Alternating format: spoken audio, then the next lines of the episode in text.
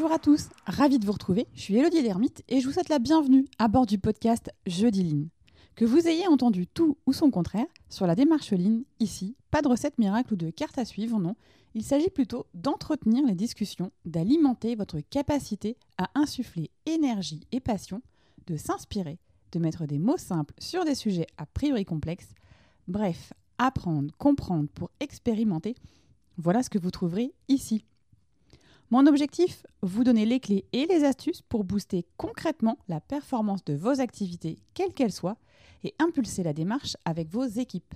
Jeudi Line, c'est entrer dans l'univers de ceux qui innovent au quotidien en partageant avec eux, attraper leur essentiel, faire un pas de côté pour nourrir son propre voyage. Aujourd'hui, je vous propose un basique, le QRQC. Kezako QRQC, ça sonne pas japonais. Alors effectivement, QRQC, pour Quick Response Quality Control, c'est la déclinaison européenne du JIDOKA, un des piliers du Toyota Production System. Cette démarche, a été mise en place dans les années 90 chez Nissan, puis en 2002 chez Valeo. Le QRQC est à la fois un système de management de la performance et une méthode structurée permettant la résolution des problèmes au quotidien. La finalité du QRQC, c'est vraiment l'amélioration de la performance de l'entreprise. C'est applicable à tous les environnements et ça permet de garantir des résultats opérationnels court terme, eux-mêmes contribuant à l'atteinte des objectifs stratégiques long terme de l'entreprise. Voilà ce que nous allons explorer aujourd'hui. Le QRQC est fondé sur deux orientations la vitesse et la maîtrise.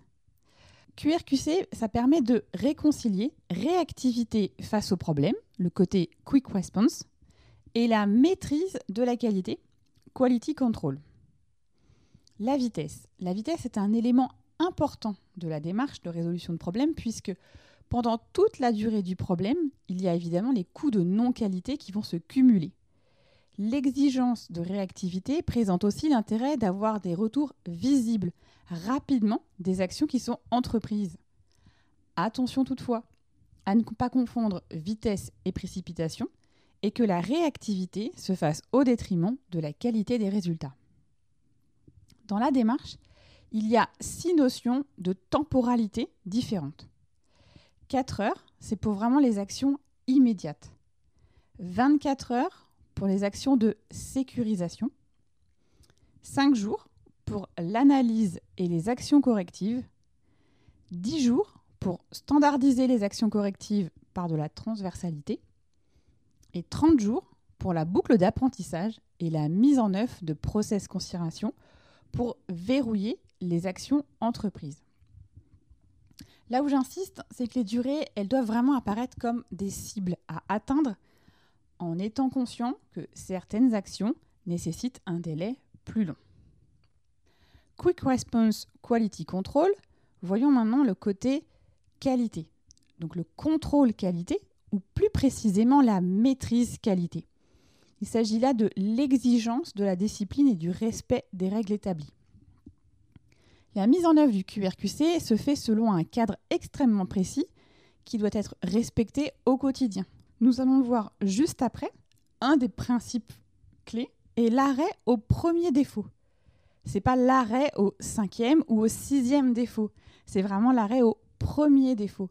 C'est vraiment en ça que euh, ça illustre la discipline de la démarche, dans le cadre de maîtriser la qualité.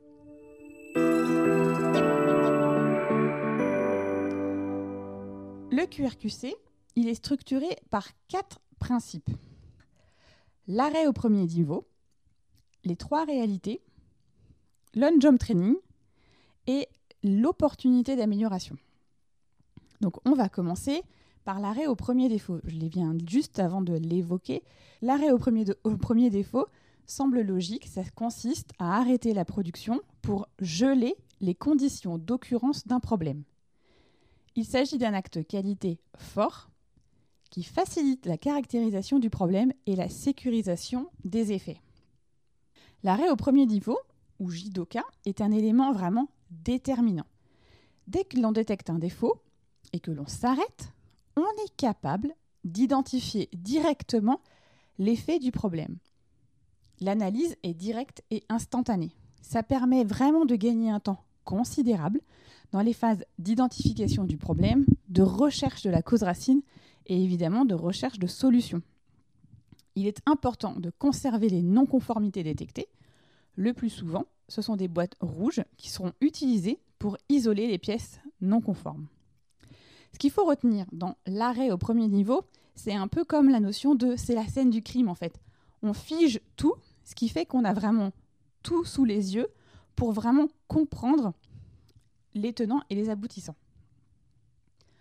En parallèle, la mise en place d'un tableau QRQC, ça vous permet aussi de regrouper les informations pour fluidifier la communication inter-équipe et aussi faciliter la résolution de problèmes. Généralement, sur un tableau QRQC, les infos que vous allez retrouver sont la description du problème, la date et l'heure, l'opérateur, la cause première identifiée, l'action immédiate de sécurisation et confinement, le responsable de l'action, le délai de mise en œuvre. Vous retrouvez à peu près là les éléments du QQO-QCP. Si vous avez besoin d'approfondir ce sujet, écoutez l'épisode 22. La suite logique, c'est l'analyse. L'ensemble des parties prenantes étant là, où le problème est survenu, elle sera d'autant plus facilitée. Définir un pilote permet de clarifier qui prend le rôle d'animateur pour structurer la résolution de problèmes. La méthodologie PDCA sera ensuite votre meilleur allié, puisque le QRQC est basé sur cette démarche.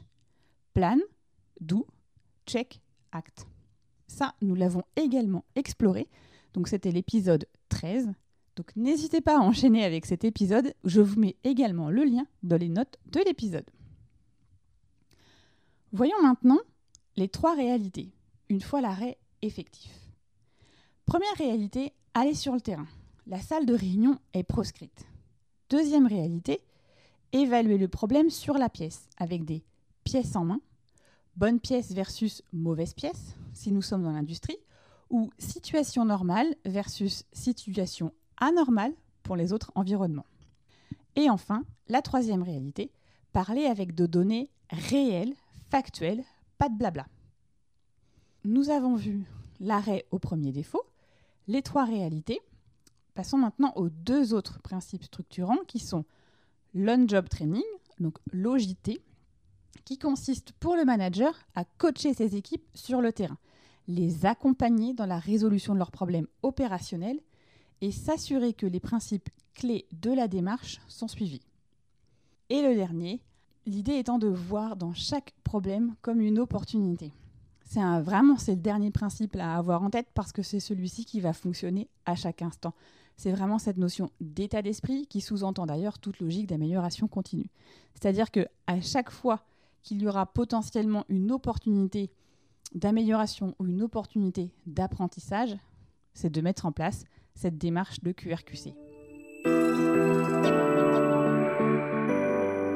Un des points qui peut vous venir en tête là maintenant très rapidement, c'est la notion de communication.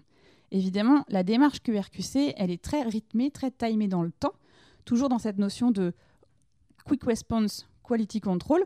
Et donc forcément, ça va nécessiter une synchronisation à tous les niveaux d'entreprise. Et évidemment, la communication est un point clé.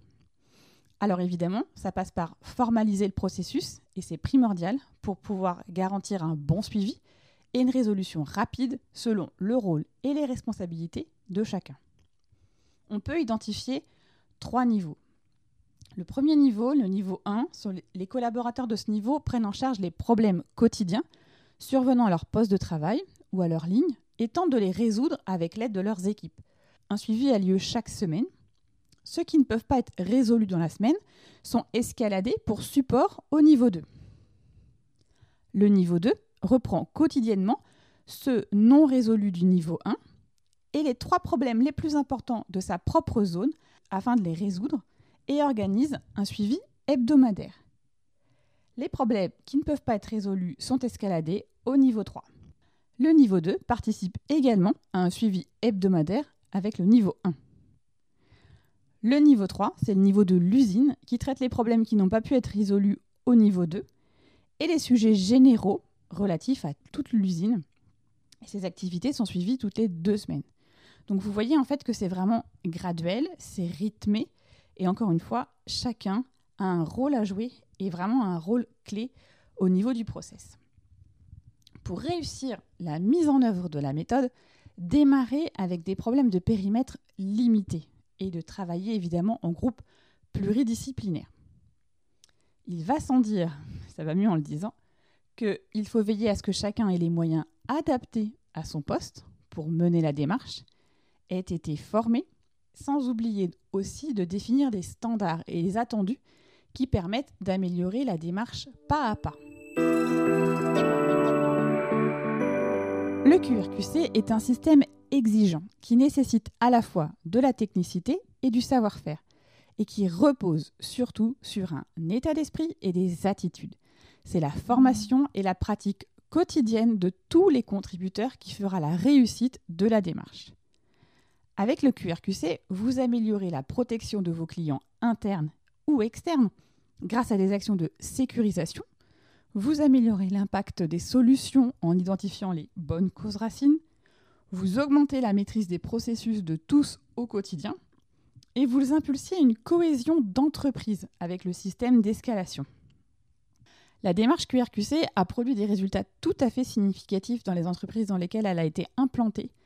À titre d'exemple, division par deux du nombre de défauts constatés sur les lignes de production chez un équipementier automobile de rang 1, plus 15% de taux de livraison à l'heure et plus 10% de qualité produit chez un motoriste aéronautique de rang 1.